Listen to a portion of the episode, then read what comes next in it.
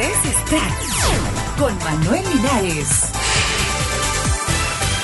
Este programa llega a ti gracias a... Cuidar nuestro mundo es muy sencillo y lo puedes hacer desde casa. Nosotros te enseñamos cómo. Para aumentar la potencia de los focos solo hay que mantenerlos limpios y trate de usar focos ahorradores o fluorescentes que iluminan más y consumen menos energía. Recuerda que nuestro mundo del mañana lo hacemos hoy. Fue un mensaje de ManuCast y esta estación. Muy buenos días, estas son las noticias para hoy jueves 3 de septiembre del 2009.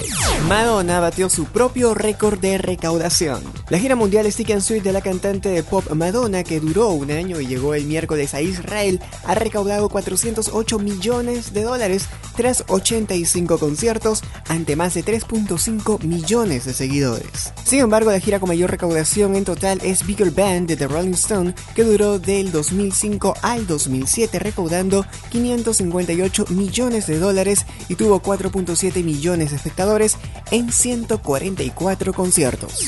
Gobierno de Malasia revoca el veto de asistir al concierto de los Black Eyed Peas. El gobierno de Malasia ha autorizado a los musulmanes a asistir al concierto que el grupo estadounidense Black Eyed Peas ofrecerá en la capital el próximo mes, después de prohibirles por estar patrocinado por una marca de cerveza, informó la prensa local.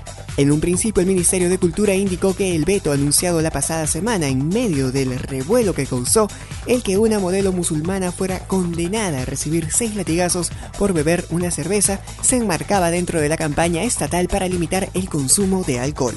Bono busca salvar al hombre araña.